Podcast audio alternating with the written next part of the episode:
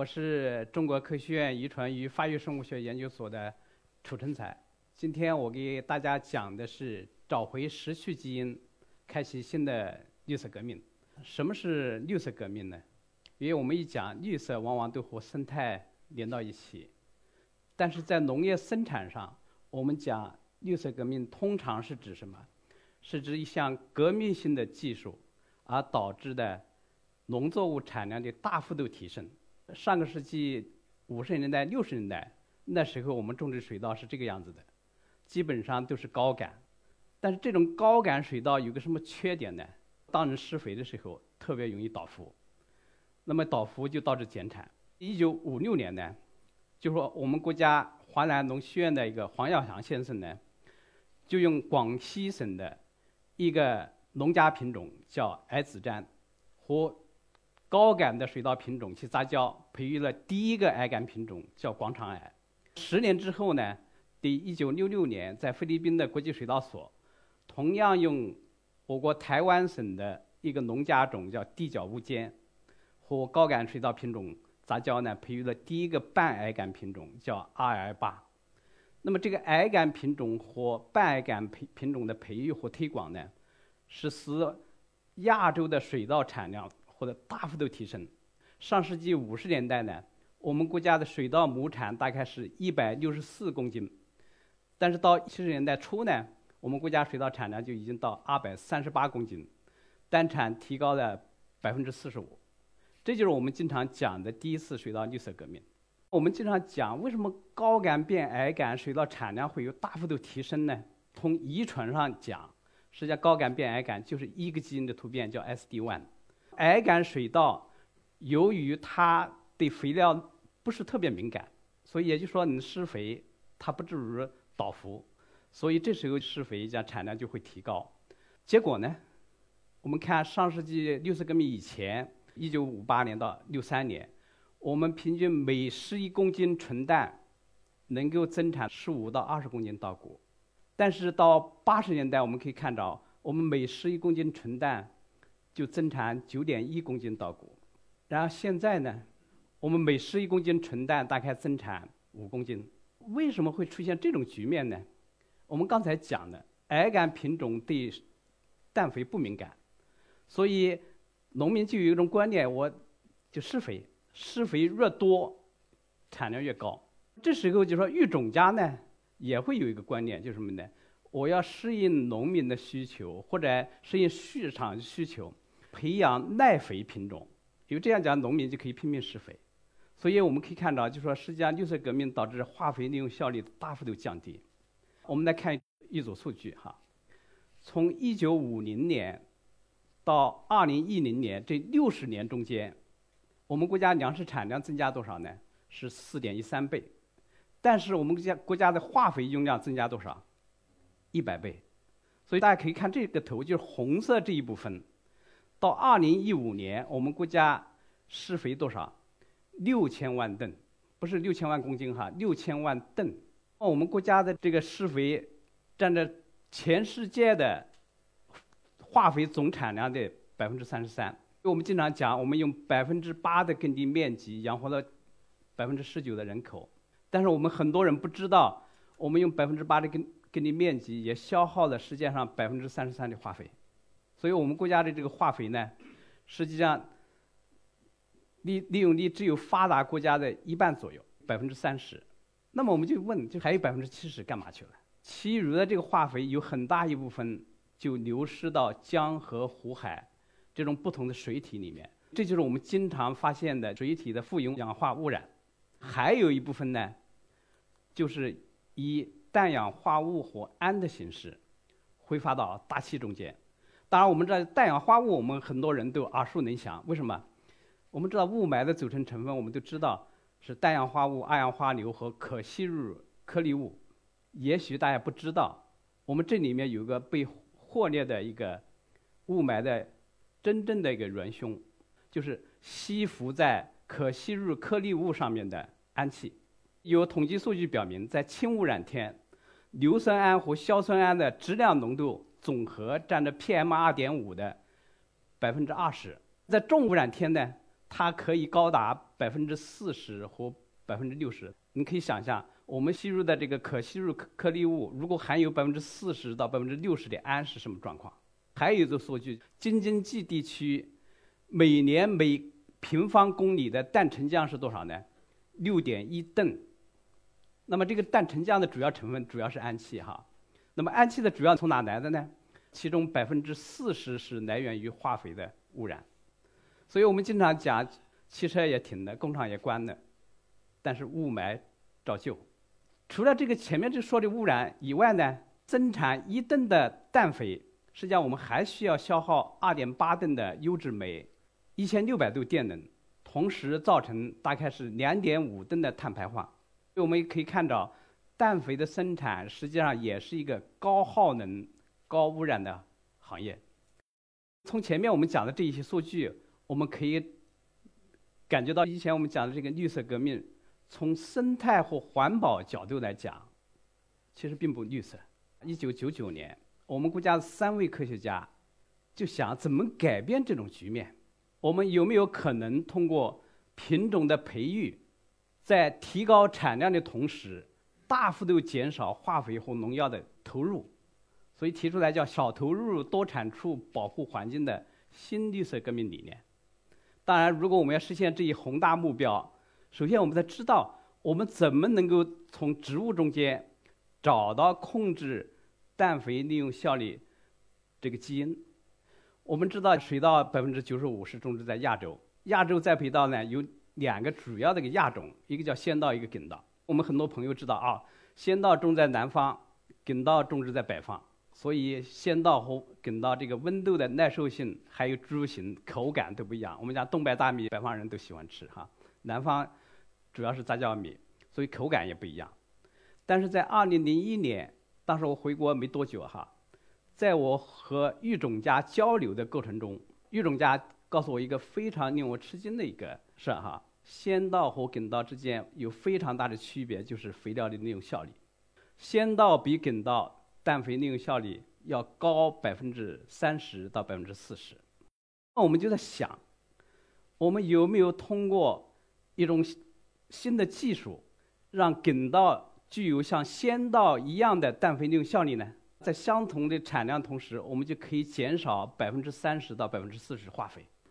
我们团队经过十五年的努力，克隆的第一个基因叫 NRT1.1b，解开了氮肥利用效率这个之谜。那么我们讲这个，如果我们把先稻的 NRT1.1b 通过杂交的方法转入到秆稻里面以后呢？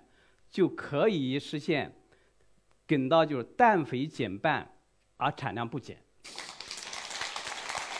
我们不禁要问：为什么先稻有氮高效基因育种可以显示出来，梗稻没有呢？我们就对先稻和梗稻的野生稻祖先的 NRT1.1b 进行跟踪分析，在先稻的野生稻祖先中间。含有两种基因型，也就是说两种突变，一种是单高效的，一种是单低效的。在我们育种的选择过程中间，我们先民不停的选择选择，差不多一万年，把氮高效的选出来了。当我们去看秆稻的野生稻祖先的时候，它只有一种氮低效类型。那你可以知道，因为它没有氮高效的，无论你选多长时间，无论是一百年、一千年或者一万年。它还是氮低效的，这一结果呢，给我们一个非常好的一个启示。我们这个育种实际上从野生稻到农家品种，从农家品种到现代品种，经过上万年的时间，在这个选择过程中，我们丢掉了很多基因。呃，我们在近一百年左右育种过程中间，是不是也丢掉一些好的基因呢？特别是当我们大量施肥去筛选耐肥品种的时候，是不是把一些氮高效的基因？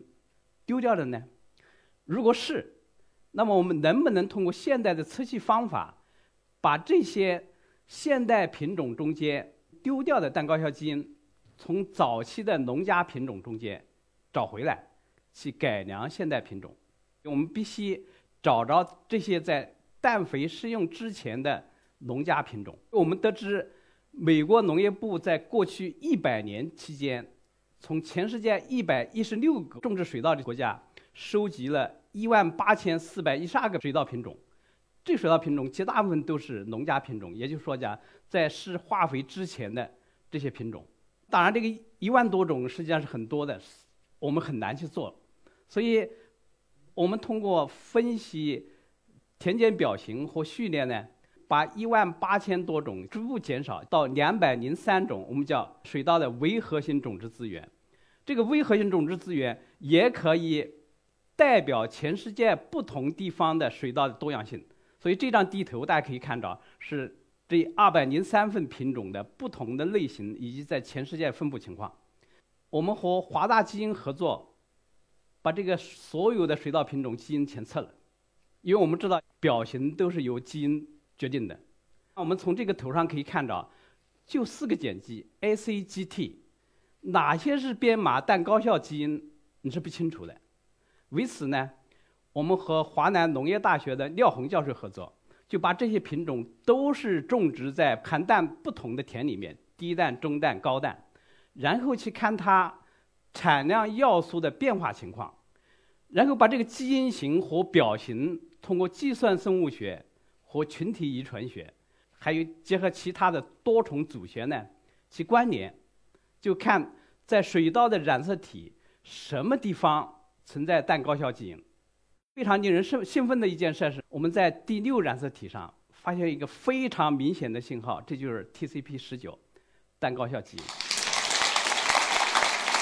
TCP 十九就是就是这个名词哈，它是氮高效基因。通过序列，我们在所有水稻品种中间这个序列去比较的时候，就发现它可以分成两种类型：一个氮高效类型，一个氮低效类型。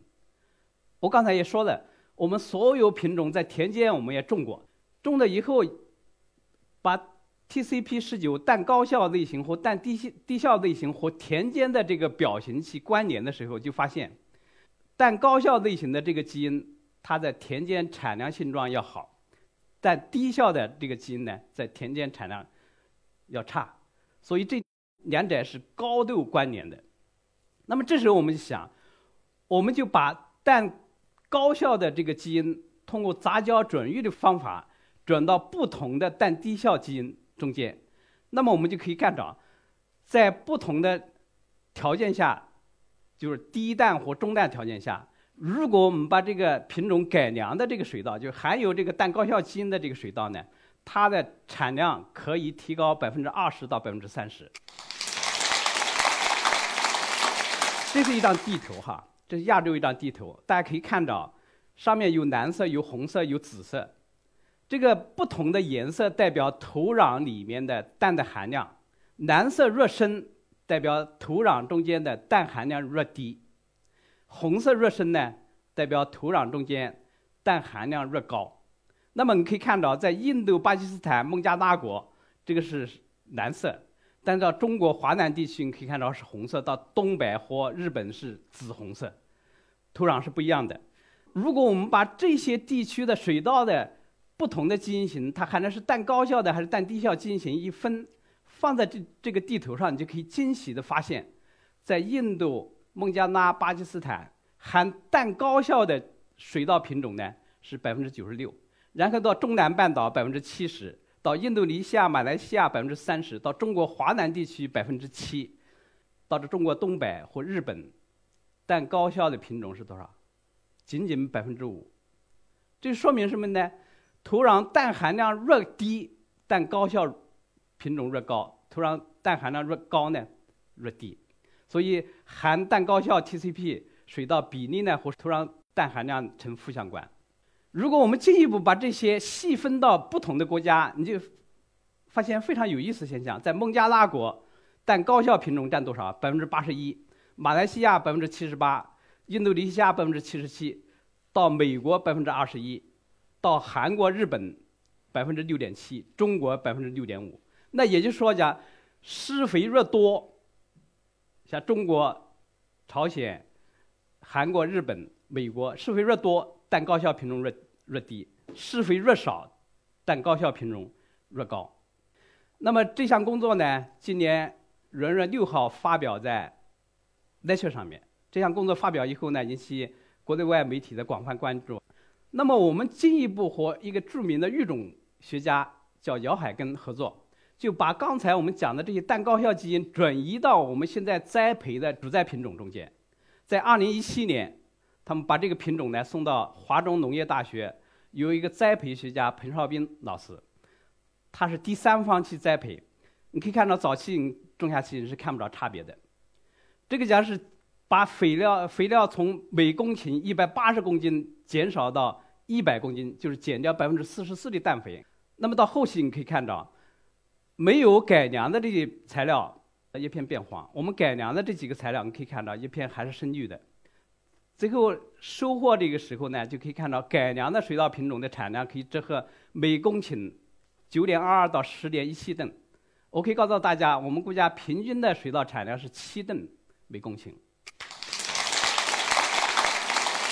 这个二零一八年，他们又重复了这个这个实验。这是一个航拍的一个数据，在三块不同的田里面，你可以看到红色，红色是我们送去的改良品种，它是呈现深绿色哈。那么每公顷呢，也可以达到十点六到十一点七吨。我们这个氮高效改良的水稻，在减氮百分之四十四的情况下，产量还可以达到九点二到十一点七吨，这给我们非常大的一个希望。在二零一九年，我们这三个品种被科技部这个重大专项组呢。认定为首批绿色超级稻品种。大家设想一下，我们国家每年种植水稻面积多少呢？四点六亿亩，每亩施化肥平均在二十到二十五公斤。那么每年这个化肥的化投入是多少呢？大概是四百五十亿人民币。那么如果我们能够减百分之三十的化肥，那就意味着什么？意味着我们可以减少一百三十亿元人民币的化肥投入，同时我们讲可以减少很多的污染源。还有重要一点，想提醒大家，刚才我们讲的，我们这个在减肥的条件下，实际上产量并没有显著的降低。那么这时候我们也可以提醒我们的农农民朋友，不需要大量施肥，不是讲啊肥料施的越多，产量越高。所以，只有我们配合起来，从品种到栽培结合起来，我们就可以真正做到少投入、多产出、保护环境，也可以通过这种方法，通过科学造福全人类。谢谢大家。